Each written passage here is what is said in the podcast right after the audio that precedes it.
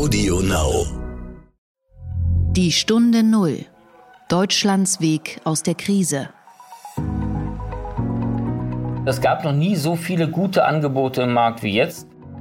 Äh, auf der anderen Seite zeigen alle Krisen, wir haben ja noch schon einige gehabt, ob wir über Tsunami reden wollen, ob wir über SARS reden wollen, die Hühnergrippe, die Schweinegrippe und und und. Es gab Krisen in den letzten 20 Jahren noch und nöcher. Die Nachfrage ist immer wieder schnell zurückgekommen. Also die Lust am Reisen ist absolut ungebrochen. Und die Deutschen sind Reiseweltmeister und das werden sie auch bleiben.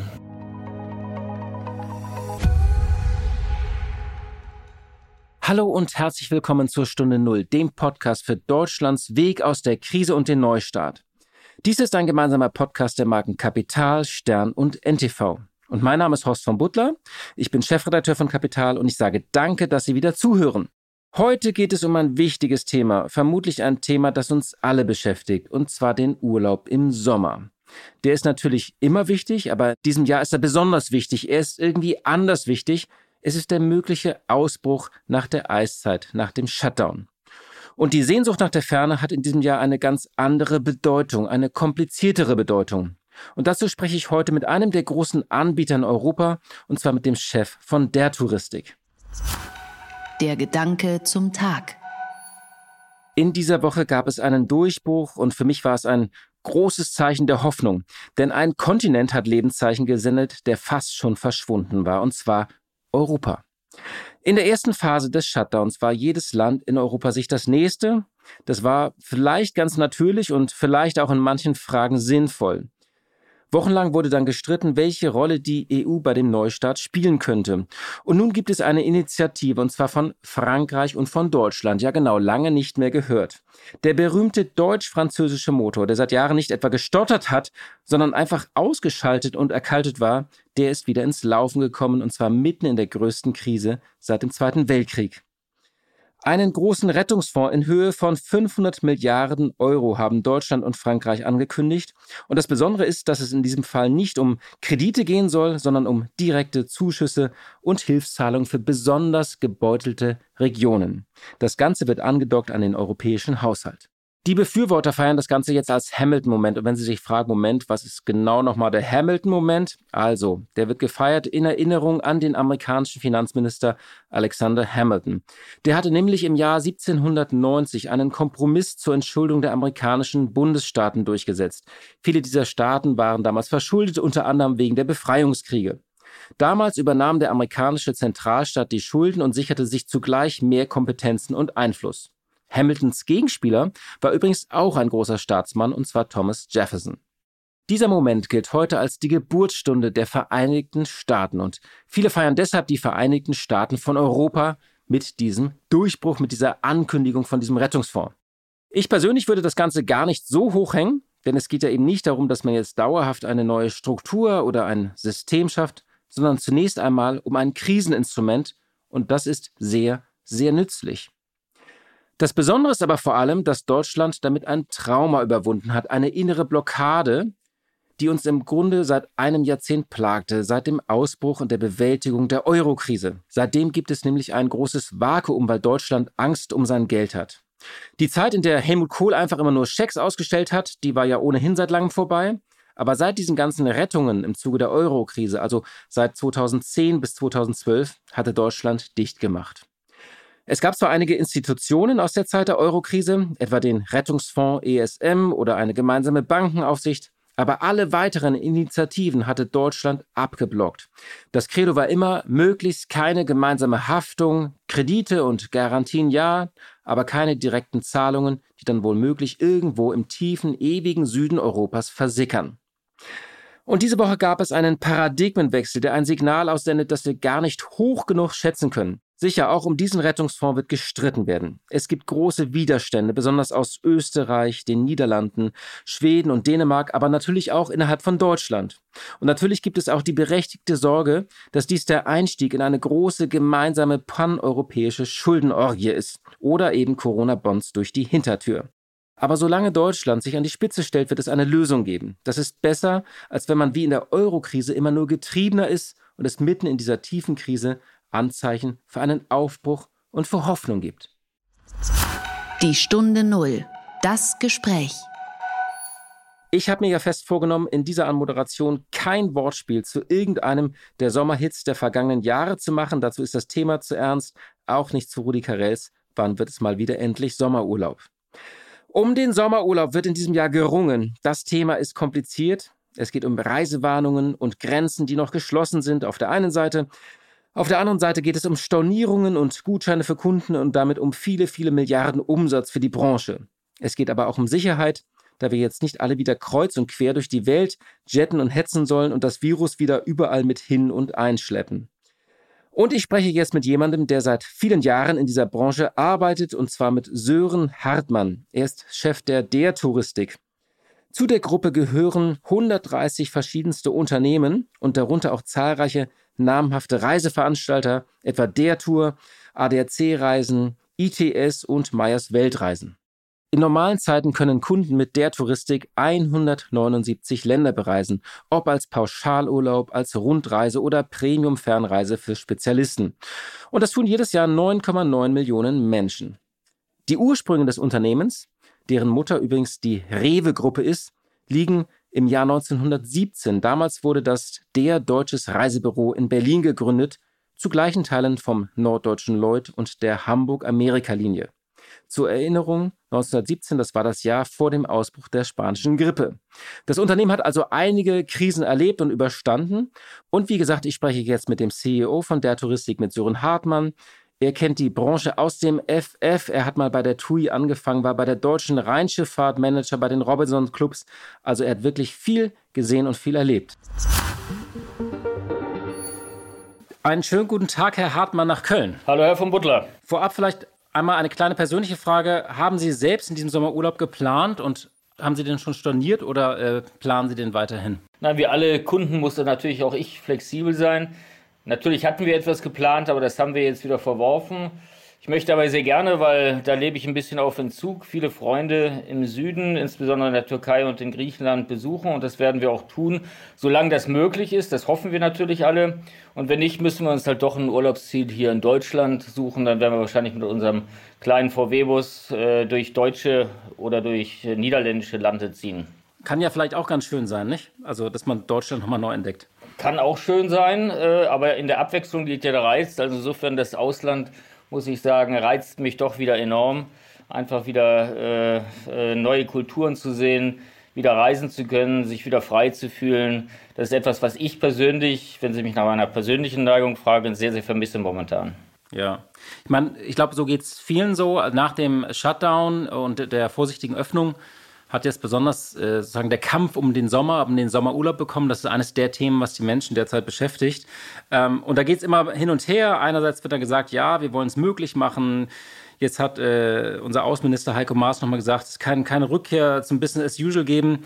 Jetzt mal kurz zur Gefechtslage. Wie schätzen Sie die denn ein? Wie ist der Stand äh, dieser Woche zum Sommerurlaub? Ist es realistischer geworden oder unrealistischer? Was, was ist da Ihr Eindruck? Also ich glaube, wir werden gerade in dieser Woche, das ist eine sehr wichtige Woche, Klarheit bekommen. Äh, Herr Maas spricht gerade mit den unterschiedlichen Außenministerien in Europa und versucht Einigkeit darüber zu erzielen, unter, welcher unter welchen Konditionen wieder eingereist bzw. ausgereist werden kann. Äh, es ist davon auszugehen, dass der Shutdown oder das Reiseverbot, die Reisewarnung äh, rausgenommen wird, dann zum 15. Juni. Das heißt, es wird keine Verlängerung geben, sodass wir davon ausgehen, dass wir eigentlich ab diesem Zeitpunkt dann wieder europäisch reisen können. Äh, das sind dann aber bilaterale Gespräche, die folgen müssen zwischen den einzelnen Ländern. Das eine ist die Reisewarnung aufheben, das heißt, die Deutschen dürfen reisen, aber wohin sie dann reisen können, ist praktisch das zweite Gespräch. Das aufnehmende Land muss dann im Grunde genommen formulieren, wie sie sich das vorstellen, um dann natürlich die wichtigen Hygiene- und Sicherheitsbedingungen erfüllen zu können, die von beiden Ländern vorgegeben werden müssen. Ja. Was finden Sie denn da äh, richtig und klug? Also soll das europaweit sein oder soll man bilaterale Abkommen schließen, zum Beispiel zwischen Deutschland und Dänemark. Also das Baltikum hat ja so eine Baltic Bubble zum Beispiel gebildet oder Australien und Neuseeland haben ja auch gesagt, wir machen das untereinander. Was ist da die richtige Strategie? Die richtige Strategie ist sicherlich regional vorzugehen und nicht national, denn es gibt hohe Unterschiede in unterschiedlichen Regionen. Nehmen Sie mal ein Land wie die Türkei, da haben Sie in Istanbul eine recht hohe äh, Infektionsrate. Da im Gegensatz zu ist in Antalya, also der Urlaubsregion, wo die Menschen normalerweise ihren 14-tägigen All-Inclusive-Urlaub buchen, äh, wenig Fälle nur bekannt. Äh, und so ist es auf den griechischen Inseln. Kreta ist fast nicht benommen. Es mag andere geben, wo es etwas mehr ist. In Spanien haben sie die Balearen, die Kanarischen Inseln, wo sie kaum Fälle haben, aber in Madrid relativ viel. Das heißt, auf der einen Seite sind es bilaterale nationale Abkommen, aber man muss, glaube ich, darüber hinaus sogar national, regional denken. Mhm. Das Problem ist aber ja nicht nur, ob jetzt zum Beispiel eine Insel irgendwie Corona-frei ist, sondern wie viele Menschen das dann unter Umständen wieder da reinschleppen. Also wie soll man das denn machen? Man kann sich ja nicht zwei Wochen in Quarantäne begeben. Das, so lange dauert der Urlaub ja oft. Nein, es wird äh, natürlich äh, nicht so sein, dass man äh, mit Quarantänemaßnahmen Urlauber locken kann. Das muss natürlich ein freies Reisen sein. Das heißt, man muss sicherstellen während der Reise, dass Hygienebedingungen und Sicherheitsbedingungen eingehalten werden. Deswegen muss man sie eben auch vorher absprechen und auch Mechanismen einbauen, damit sie eingehalten werden von den Leistungsträgern, aber auch von den Kunden. Ähm, insofern ist es äh, ganz wichtig, wie gesagt, äh, auf der einen Seite. Auf der anderen Seite bleibt natürlich immer, auch wenn Sie in Deutschland reisen, ein Restrisiko, auch wenn Sie auf die Straße gehen, ein Restrisiko. Mit dem wird man letztendlich natürlich beim Reisen, aber auch außerhalb beim, vom Reisen im ganz normalen Leben leben müssen. Das heißt, wir werden lernen müssen, ein bisschen mit diesem Virus umzugehen. Mhm. Ihr Unternehmen, die Der Touristik, ist ja seit Jahrzehnten im Geschäft und hat ganz unterschiedliche Marken wie äh, Meyers Weltreisen, ETS-Reisen. Kann es auch sein, dass es für jede Marke dann auch andere Konzepte geben wird, je nachdem, ob das klein oder groß ist, Masse oder exklusiv? Ähm, was ist da, was können Sie da auch so ein bisschen äh, verraten oder sagen, dass es unterschiedliche Konzepte geben wird? Es muss unterschiedliche Konzepte geben, weil es geht dabei auch häufig um unterschiedliche Länder. Ähm, Fernreisegebiete ähm, wird es äh, ein anderes äh, Sicherheitskonzept geben müssen, wie zum Beispiel, und wenn Sie Rundreisen machen, als wenn Sie einfach nur 14 Tage in einem Urlaub sind, in einem Urlaubsort sind. Also insofern glaube ich, da wird es äh, sehr unterschiedliche Themen geben und die wird man auch sehr unterschiedlich besprechen. Also insofern ähm, wird das immer genau wie regional und national hier auch für die einzelnen Marken unterschiedliche ähm, Themen geben. Wie geht es denn gerade Ihrem Unternehmen? Können Sie das mal so ein bisschen beschreiben? Also, ähm, wie groß sind die akuten Folgen? Ja, das äh, kann man eigentlich äh, mit zwei Tasten an jedem, ähm, an jedem Gerät letztendlich beschreiben. Als es angefangen hat äh, und wir uns klar wurden, dass die Reisewarnung ausgesprochen ist, dann ist es, als wenn jemand auf den Pause-Knopf gedrückt hat. Das heißt, plötzlich ging gar nichts mehr, kein Umsatz mehr. Äh, keine Neubuchungen, alte Buchungen mussten abgesagt werden. Und letztendlich kommt dann die Phase während dieser Pausezeit im Grunde, wo sie Kosten einsparen müssen. Das heißt, die Mitarbeiter sind natürlich zum großen Teil in Kurzarbeit getreten. Und jetzt sind wir gerade dabei, praktisch die Reset-Taste zu drücken. Das heißt, mit den neuen Gegebenheiten neu in den Markt zu starten und uns komplett neu aufzustellen äh, mit unseren unterschiedlichen Marken, vor allen Dingen auch in den unterschiedlichen Quellmärkten, denn die der Touristik ist ja nicht nur aus Deutschland tätig, sondern wir sind allein in 17 unterschiedlichen europäischen Ländern als Reiseveranstalter oder auch als Reiseorganisation tätig und bringen Menschen in 162 Länder dieser Erde. Insofern ist es schon äußerst komplex, gerade dieser Reset, weil die unterschiedlichen Märkte so unterschiedlich reagieren. Mhm, klar, weil einige öffnen schon wieder und bei anderen, die sind haben, haben den Peak wahrscheinlich noch gar nicht erreicht in manchen Ländern, nicht? Ja, genau. Ähm, zieht denn die Branche eigentlich in Deutschland an einem Strang oder versucht da jedes Unternehmen für sich selbst ähm, äh, da Gehör zu verschaffen oder vor sich selbst vorzugehen und sich selbst zu retten? Nein, es ist natürlich so, dass äh, man versucht zusammenzuarbeiten über die unterschiedlichen Verbände. Wir haben in Deutschland auf der einen Seite den DRV, also den Deutschen Reisebüroverband, auf der anderen Seite den BTW, den Bund Deutscher Tourismuswirtschaft. Ähm, und dort vereinigen wir uns letztendlich als Branche. Also da sind sowohl ähm, Hotelverbände im BTW drin, wie auch die Fluggesellschaften, wie die Flughäfen, aber auch wie die Reiseveranstalter. So versuchen wir die gesamte Industrie dort zu vertreten, auch vor allen Dingen insbesondere gegenüber der Politik und dort äh, zusammenzuarbeiten. Auf der anderen Seite ist es jetzt so, wenn es wieder losgeht, müssen wir natürlich dafür sorgen, dass entsprechende Flugkapazitäten bereitstehen. Und da wird man auch am Anfang eher zusammen als auseinanderstehen müssen. Also insofern ist es eher etwas, was zusammenschweißt, als wirklich auseinanderbringt. Äh, auf der einen Seite, auf der anderen Seite äh, hat man es natürlich mit sehr persönlichen Schicksalen zu tun. Wir sind sehr mittelständisch in unserer Industrie unterwegs. Das heißt, es gibt sehr viele kleinere und mittelgroße Unternehmen, gerade im Reisebürovertrieb. Und hier wird es sicherlich viele Insolvenzen geben. Das heißt, äh, die Ausgangslagen werden am Ende der Krise sehr, sehr unterschiedlich sein und es wird mit Sicherheit auch zu einigen Pleiten kommen. Also insofern wird sich die Branche dann reduzieren und äh, sicherlich komplett neu aufstellen müssen. Also und vor allem ist es ja völlig äh, ist ja nicht abzusehen, wie lange diese Krise für Ihre Branche anhält. Nicht? Also im Moment kämpft man um den Sommer, das ist so mein Eindruck, um den Sommerurlaub. Aber es wird dann ja auch weitergehen, nicht? Äh, Herbsturlaube. Genau, es ist nicht davon auszugehen, dass wir sofort zur Normalität wieder übergehen. Wir rechnen damit, dass wir in diesem Jahr maximal 30 Prozent unseres Gesamtumsatzes des Vorjahresumsatzes erreichen. Im nächsten Jahr werden wir auch noch nicht zu alter Stärke zurückkommen. Das sagen sämtliche Untersuchungen. Und äh, wahrscheinlich erst im Jahr 2022 werden wir wieder auf einem 2019er Niveau sein. Das hat natürlich äh, zur Folge, dass wir entsprechend unsere Kosten, unsere Strukturen den Gegebenheiten anpassen müssen. Also es ist noch lange nicht zu Ende, da gebe ich Ihnen vollkommen recht. Und wir werden noch äh, die nächsten 12 bis 24 Monate mit uns mit dem Thema auseinanderzusetzen haben. Mhm. Sie haben ebenso zum Beispiel das Thema Flugkapazitäten angesprochen. Man kann sich irgendwie aber kaum vorstellen, dass irgendwie so 300, 400 Leute in so ein Flugzeug gepfercht werden in sechs Wochen? Oder können Sie mir das mal beschreiben, was es da für Ideen gibt? Das ist ja auch was anderes, als wenn ich in mein Ferienhaus nach Dänemark fahre oder nach Italien. Ja, natürlich. Dafür braucht man dann Konzepte. Das heißt, wir müssen entscheiden, ähm, wie wir das regeln. Also ganz wichtig sind natürlich, dass die Klimaanlagen in den, in den Flugzeugen sehr vernünftig funktionieren. Das sind letztendlich auch keine anderen Klimaanlagen und äh, Luftreinigungsanlagen wie die, die Sie in Krankenhäusern haben. Aber sie müssen eben äh, vernünftig gewartet sein, sie müssen vernünftig funktionieren. Das ist die Frage, ob die Gäste eben in irgendeiner Form essen und trinken während des Fluges. Wahrscheinlich eher weniger. Es wird ja auch erstmal auf der Kurzstrecke losgehen.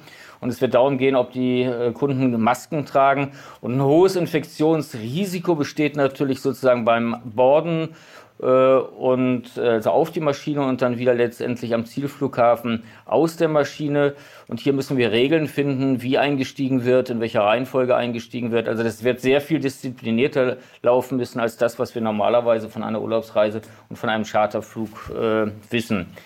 Insofern wird es klare Regeln geben müssen dafür und an den unterschiedlichen Konzepten arbeiten wir zusammen mit äh, Virologen und mit Experten, die äh, genau wissen, wie man sich am besten letztendlich in solchen Situationen und auch im Flugzeug schützt. Das ist ganz interessant. Also das Gedränge am Gate würde ich jetzt persönlich gar nicht so vermissen, aber kann es sein, dass so nach dem 11. September wir tatsächlich so eine zweite Welle von ganz neuen Regeln im Flugverkehr einführen müssen, die dann auch erstmal Bestand haben, so wie wir es gewohnt sind, dass wir Ganzkörperscanner haben oder uns an vielen Flughäfen die Schuhe ausziehen oder Wasserflaschen abgeben? Davon ist auszugehen, dass in den unterschiedlichen Ländern äh, unterschiedliche Regeln bei der Einreise ähm, mit Sicherheit kommen, aber auch bei der Ausreise. Insofern, äh, ich würde schon davon ausgehen, dass das ein oder andere gemessen wird, was ja auch zur Sicherheit des Einzelnen gilt und, äh, und auch dient. Äh, das Ganze, da besteht eben die Kunst dann drin, das auf ein Minimum zu reduzieren, was sozusagen noch verträglich und sicherheitstechnisch noch vertretbar ist.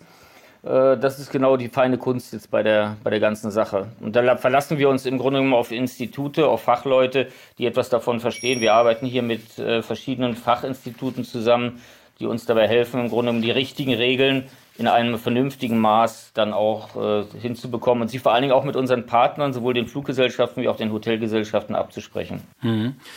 Das Thema Geld und Gutscheine hat ja auch eine große Rolle gespielt. Also einige Reiseveranstalter haben gesagt, ähm, es gibt äh, Gutscheine oder man kann die Reise vielleicht in einem anderen Zeitraum buchen. Ähm, wie ist denn da der Stand? Also da gibt es ja auch sehr viel ähm, äh, Unmut, äh, Klagen, weil man wird das Problem ja auch so ein bisschen verlagern. Wenn ich jetzt einen Gutschein für einen Urlaub im nächsten Jahr kriege, dann ähm, muss ich äh, praktisch, ist das wie ein zinsloses Darlehen für mich als Kunde äh, auf der einen Seite. Auf der anderen Seite gebe ich das Geld dann ja nächstes Jahr nicht nochmal aus. Ja, das ist sicherlich eine äh, sehr schwierige Diskussion, weil man sie aus der Kundenperspektive führen muss, aber auch aus der Perspektive der Industrie. Aus einer Kundenperspektive ist es relativ klar. Bekomme ich eine Leistung nicht, kann ich mein Geld, was ich vorher bezahlt habe, zurückfordern. Ähm, jetzt ist es ähm, Das ist das gute Recht, finde ich, äh, vom Kunden. Jetzt ist es aber so gewesen, dass sich natürlich ein Anzahlungssystem und ein Bezahlungssystem in der Branche über Jahre etabliert hat. Das heißt, wir zahlen zum Teil die Leistungsträger auch im Voraus. Und wenn alle Kundengelder in einem Schlag zurückgezahlt werden hätten müssen aus der gesamten Industrie, wären schlagartig sämtliche Unternehmen nicht mehr liquide und damit insolvent gewesen. Um das zu verhindern, im Grunde genommen, hat man den Wunsch geäußert, äh, Gutscheine einzuführen für die Zukunft. Das ist letztendlich aber von der EU abgelehnt worden. Das heißt, dieses Gesetz wurde in Deutschland sozusagen entworfen, ist dann aber auf EU-Seite abgelehnt worden, sodass der Kunde jetzt äh, sehr klar das Recht hat, im Grunde genommen äh, sein Geld zurückzufordern.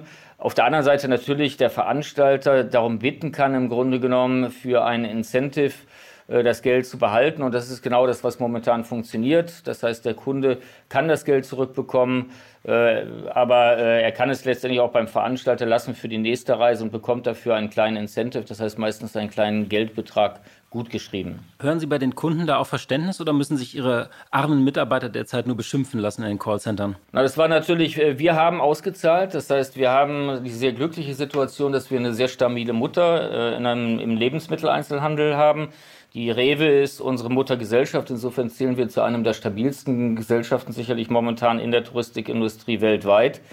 Ähm, insofern ist das bei uns gar kein Thema gewesen. Äh, aber es war natürlich so, dass die Kunden sehr verunsichert waren, weil die Gesetzeslage ständig verschoben worden ist und verändert worden ist äh, und deswegen man nicht so genau wusste, woran man war.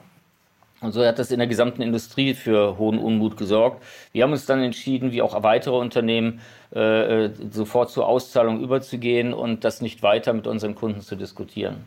Wir sind allerdings, das muss man dazu sagen, etwas verzögert bei den Auszahlungen, weil natürlich diese Storno-Welle, wir mussten ja ganze Monate sozusagen absagen, uns auch äh, einfach administrativ überfordert. Also insofern kann man dann nur äh, für Verzeihung bitten bei unseren Kunden, dass es manchmal etwas länger dauert weil man ganz einfach überfordert ist, dabei diese ganzen Zahlungen anzuweisen, weil wir sprechen, wir haben sechs Millionen Gäste und wenn wir davon sozusagen ein Drittel wegstornieren, dann sprechen wir über zwei Millionen Kunden und die müssen dann tatsächlich erstmal zurückgeführt werden. Das ist sicherlich äh, eher ein, ein, ein Problem der Masse als wirklich des Willens. Hm. Das heißt aber, ich höre aus Ihrer Stabilität, die Sie über Ihre Mutter, also die Rewe-Gruppe haben, höre ich so ein bisschen heraus, dass Sie jetzt nicht akute Befürchtungen oder Sorgen um die Existenz Ihres Unternehmens hatten in den vergangenen Wochen, wie das viele andere ja durchaus hatten? Überhaupt nicht. Wir haben natürlich dieselben Herausforderungen. Wir verfügen aber über ausreichend Liquidität und unsere Mutter unterstützt uns äh, hier äh, sehr wohlwollend. Da sind wir natürlich sehr froh drüber. Ähm, insofern, äh, als dass wir uns hier äh, nicht fürchten müssen. Trotz alledem stehen wir natürlich für genau denselben Herausforderungen. Wie bringen wir jetzt im Grunde genommen den Umsatz wieder nach vorne? Wie bringen wir die Menschen wieder dazu, zu vertrauen und zu reisen? und äh, müssen uns auch darauf einstellen, selbst wenn die Kapitaldecke bei uns gut ist, müssen wir uns darauf einstellen, dass das, die Umsatzentwicklung eher negativ sein wird in Zukunft. Deswegen, weil man zwei Effekte hat hierbei. Das eine ist äh, die Angst. Äh, die Angst davor, äh, angesteckt zu werden. Das hält viele Leute davon ab, zu reisen. Das ist in der Touristik immer sehr schnell wieder verschwunden. Das heißt, sobald etwas vorbei ist, ist die Angst wieder weg und der Kunde fängt wieder an zu buchen. Aber diese Krise wird ja auch eine finanzielle Lücke bei vielen Familien und auch äh, bei vielen Menschen in Deutschland hinterlassen sodass die wirtschaftliche Situation für einige so sein wird, dass sie sich vielleicht keinen Urlaub mehr erlauben können. Und das ist eben ein Umsatz, der dann äh, fehlt, ganz einfach auch über die nächsten zwei, drei Jahre sicherlich, bis sich die Wirtschaft wieder erholt hat. Und darauf müssen wir uns einfach einstellen. Mhm. Das ist ja ganz interessant, äh, was Sie gerade gesagt haben, dass die Menschen äh, vergessen. Also man hat das Phänomen ja zum Beispiel nach Terroranschlägen in einzelne, einzelne Länder, das dauert dann so ein bisschen, bis sich das wieder erholt oder wenn andere einschneidende äh, Ereignisse waren. Also glauben Sie, dass das grundsätzliche Reiseverhalten der Deutschen, ähm, wird sich das ändern, auch also nach dieser Krise? Also irgendwie regionaler, wieder individueller? Oder glauben Sie, das wird ungefähr wieder so zurückkommen, dass die Leute dann auch Gruppenreisen haben? Ähm, aber ich sage es jetzt so, also es ist ja ein breites Spektrum von, von Individualreisen bis zum Ballermann-Bomber nach Malle, nicht? Also die Lust am Reisen ist absolut ungebrochen. Äh, und die Deutschen sind Reiseweltmeister und das werden sie auch bleiben. Äh, da äh, wird auch diese Krise nichts dran äh, hindern. Äh, aber kurzfristig ist es natürlich so, dass wir schon äh, einen Nachfrageeinbruch haben werden. Äh, auf der anderen Seite zeigen alle Krisen, wir haben ja noch schon einige gehabt, ob wir über Tsunami reden wollen, ob wir über SARS reden wollen, die Hühnergrippe, die Schweinegrippe, ob wir über die Aschewolke reden wollen und und und. Es gab Krisen in den letzten 20 Jahren noch und nöcher. Die Nachfrage ist immer wieder schnell zurückgekommen, weil die Lust andere Länder zu erkunden, aus welchen Gründen auch immer, ob man die Kultur erleben will, ob man Sonne haben will, ob man einfach mal etwas anderes leben will, die ist einfach äh, ungebrochen und die wird auch nach der Krise wieder so, so sein. Da bin ich mir sehr, sehr sicher.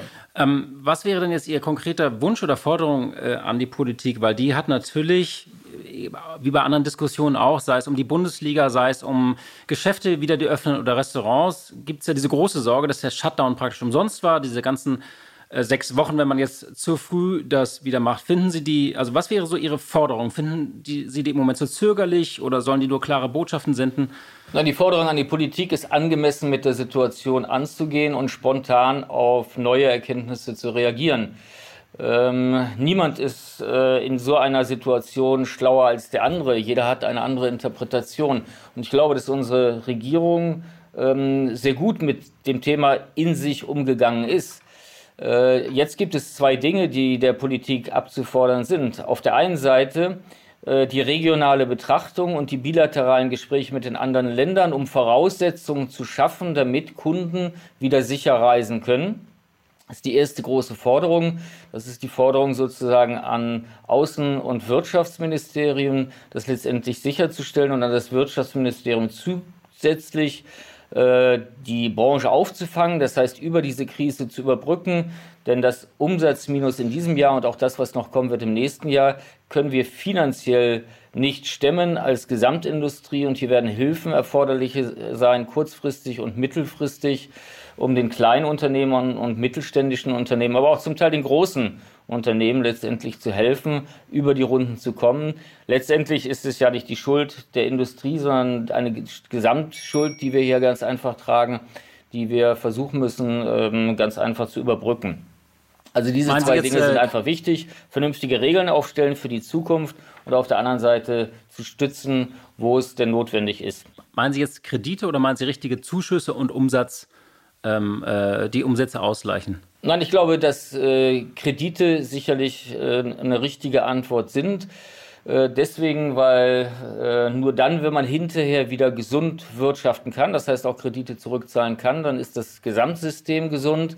Äh, wenn man heute im Grunde genommen nur unterstützt und auch praktisch schenkt, und hinterher sozusagen keine Rückzahlungsverpflichtung hat, glaube ich, wird es für das ein oder andere ähm, Geschäftsmodell ähm, zu einfach sein. Also man muss in so einer äh, Phase letztendlich auch bereinigen. Das heißt sicherlich auch schauen, wer gesunde Geschäftsmodelle hat und eher ungesunde. Und das, äh, glaube ich, äh, wird man dann eher durch äh, Kredite, die sehr günstig sein müssen, äh, fördern, als tatsächlich durch äh, Geschenke, die man gibt. Ja. Sie sind ja selbst persönlich seit Jahren in, oder Jahrzehnten in der Branche. Ähm, Sie waren mal bei der TUI, bei der Deutschen Rheinschifffahrt. Also Sie haben ganz viele äh, Unternehmen und Krisen erlebt. Ist das, was Sie die vergangenen sechs bis acht Wochen erlebt haben, einzigartig oder haben Sie gesagt so, naja, das, ich habe schon anderes erlebt und überstanden? Nein, das ist äh, einzigartig. Äh, sowas habe ich noch nie erlebt. Wie gesagt, es gab viele Krisen, aber hier haben wir ja wirklich einen kompletten Shutdown. Es gab immer Krisen, die einzelne Zielgebiete betroffen haben die das Thema Fliegen betroffen haben, äh, die die Umwelt betroffen haben und, und, und. Das heißt, es gab aber immer noch Dinge, wo man ausweichen kon konnte. Deswegen habe ich das vorhin so mit der Pausentaste gedrückt. Hier ist wirklich von einem auf den anderen Moment eine komplette Industrie abgeschaltet worden. Und sowas habe ich noch nicht erlebt. Und wenn ich ehrlich sein darf, sowas möchte ich auch nicht nochmal erleben. Ja. Dann zum Schluss vielleicht nochmal meine Frage stellen Sie sich vor, ich bin jemand, der gerade noch überlegt und hadert. Mir ist es irgendwie gelungen, meine Reise zu stornieren. Und jetzt überlege ich die ganze Zeit, soll ich im Juli vielleicht doch wegfahren? Was würden Sie, was wäre da Ihr konkreter Rat? Soll ich noch abwarten, bis die Diskussion sich gelegt hat? Oder soll ich einfach eine spezielle Region buchen, wo Sie sagen, das ist sicher? Haben Sie da irgendwie so einen, einen, einen Rat eines erfahrenen ähm, Reiseunternehmers? Es gibt viele Unternehmen, die momentan äh, kostenlose Umbuchungsmöglichkeiten anbieten. Das heißt, wenn Sie heute buchen, können Sie bis zu einem gewissen Zeitpunkt vor der Reise sich noch anders entscheiden und dann umbuchen oder auch stornieren. Das ist, glaube ich, ein sehr faires Angebot der Industrie, um die Sicherheit zu bekommen, das Geld nicht zu verlieren oder möglicherweise dorthin zu, doch noch einen Reisewunsch verändern zu können, wo dann das Reisen möglich ist. Es gibt aber auch auf der anderen Seite nirgend oder es gab noch nie so viele gute Angebote im Markt wie jetzt. Insofern würde ich jetzt dieses Zeitfenster nutzen, um günstig und äh, sicher zu buchen, um äh, letztendlich die Chance äh, äh, zu haben, doch noch den Sommerurlaub dort zu verbringen, wenn man das gerne möchte. Äh, ich glaube, es ist, äh, es ist richtig, wenn man sagt, umso näher dran, umso sicherer wird das sein. Das, das ist sicherlich so. Aber es werden viele Mittelstreckendestinationen aufgehen. Ich bin mir sicher, dass gerade Länder wie Griechenland, Portugal, Kroatien, Zypern Länder sind, die, äh, die sich sehr gut mit diesem Virus auseinandergesetzt haben, dass dort Urlaub sicher möglich sein wird ab Mitte Juni. Und äh, insofern wäre das die zweite Möglichkeit, was sicherlich noch nicht sicher möglich sein wird, sind im Juli und August schon Fernreisen. Herr Hartmann, dann danke ich Ihnen sehr für diese Einschätzung und äh, ja, einen schönen guten Tag noch nach Köln. Vielen Dank und schöne Grüße zurück an Sie. Kurz erklärt. Heute haben wir wieder das Format kurz erklärt, in dem wir bestimmte Begriffe auf den Punkt bringen. Und heute geht es um das Thema Rezession. In der befindet sich Deutschland. Wenn zwei Quartale aufeinander ja negativ sind, dann befindet man sich technisch in einer Rezession. Rezession ist auch das Wort dieser Tage und schwebt wie eine dunkle Wolke über den ersten Lockerungsmaßnahmen nach dem Lockdown im sonnigen und warmen Mai. Eines möchte ich vorwegschicken. In dieser Wirtschaftskrise, in der wir uns jetzt befinden, kann zum jetzigen Zeitpunkt niemand eine sichere Prognose abgeben. Welche Modelle und Szenarien nun denkbar sind, erklärt uns Martin Kelble. Er ist Digitalchef bei Kapital und langjähriger Redakteur für Weltwirtschaft bei der Financial Times Deutschland. Grob gesagt gibt es vier Szenarien, wie die Rezession aussehen könnte, die vor uns liegt. Ökonomen haben diesen Szenarien Buchstaben zugeordnet, die den Verlauf der Rezessionskurve beschreiben. Da gibt es ein V, ein U, ein W und ein L-Szenario. Das optimistischste dieser vier Szenarien ist das V-Szenario. In diesem Fall würde auf einen starken Einbruch der Wirtschaftsleistungen, jetzt durch den Shutdown zuletzt in vielen Ländern, relativ bald eine ebenso kräftige Erholung folgen, nämlich vielleicht schon im Spätsommer oder im Herbst, auf jeden Fall aber noch in diesem Jahr. Anders wäre es bei dem U-Szenario. Hier würde sich die Krise der Wirtschaft deutlich länger hinziehen und wahrscheinlich erst im Jahr 2021 ähm, langsam wieder erholen, nicht ganz so kräftig wie in der V-Variante. Dann gibt es das ähm, W-Szenario, was einen sogenannten Double Dip beschreiben würde. Das heißt, die Wirtschaft bricht ein, erholt sich dann und dann bricht sie vielleicht wieder ein aufgrund von einem Wiederaufflammen der Pandemie, neuen Shutdowns und dann entsprechenden ähm, ja, Rückschlägen, die die Wirtschaft zu verkraften hat.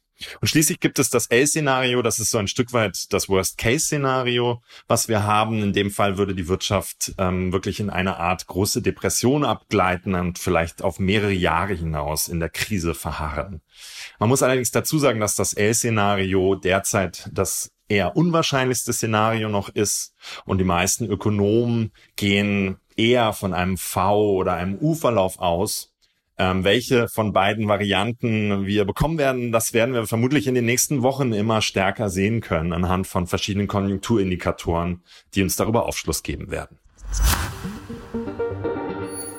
Ja, und zum Schluss habe ich noch einen Tipp für Rechtfertigungsstrategien in dieser Krise. Mein Tipp ist, scheuen Sie keine großen Vergleiche.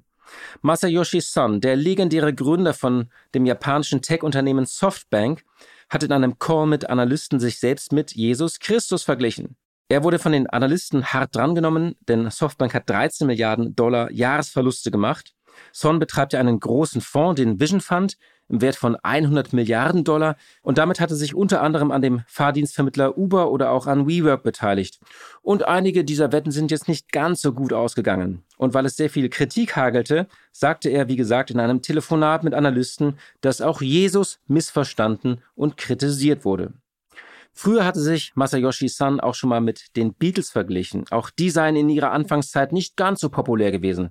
Nun also Jesus, Sie sehen, da ist immer noch eine Steigerung drin, also mein Rat, scheuen Sie keine Vergleiche.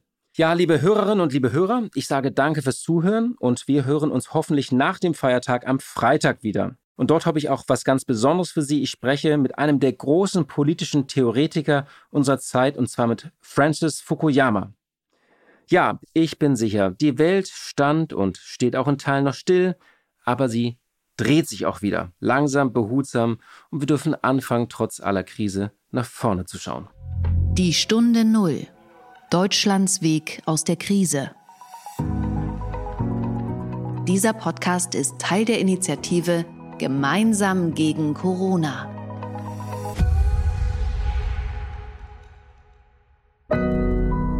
Audio Now.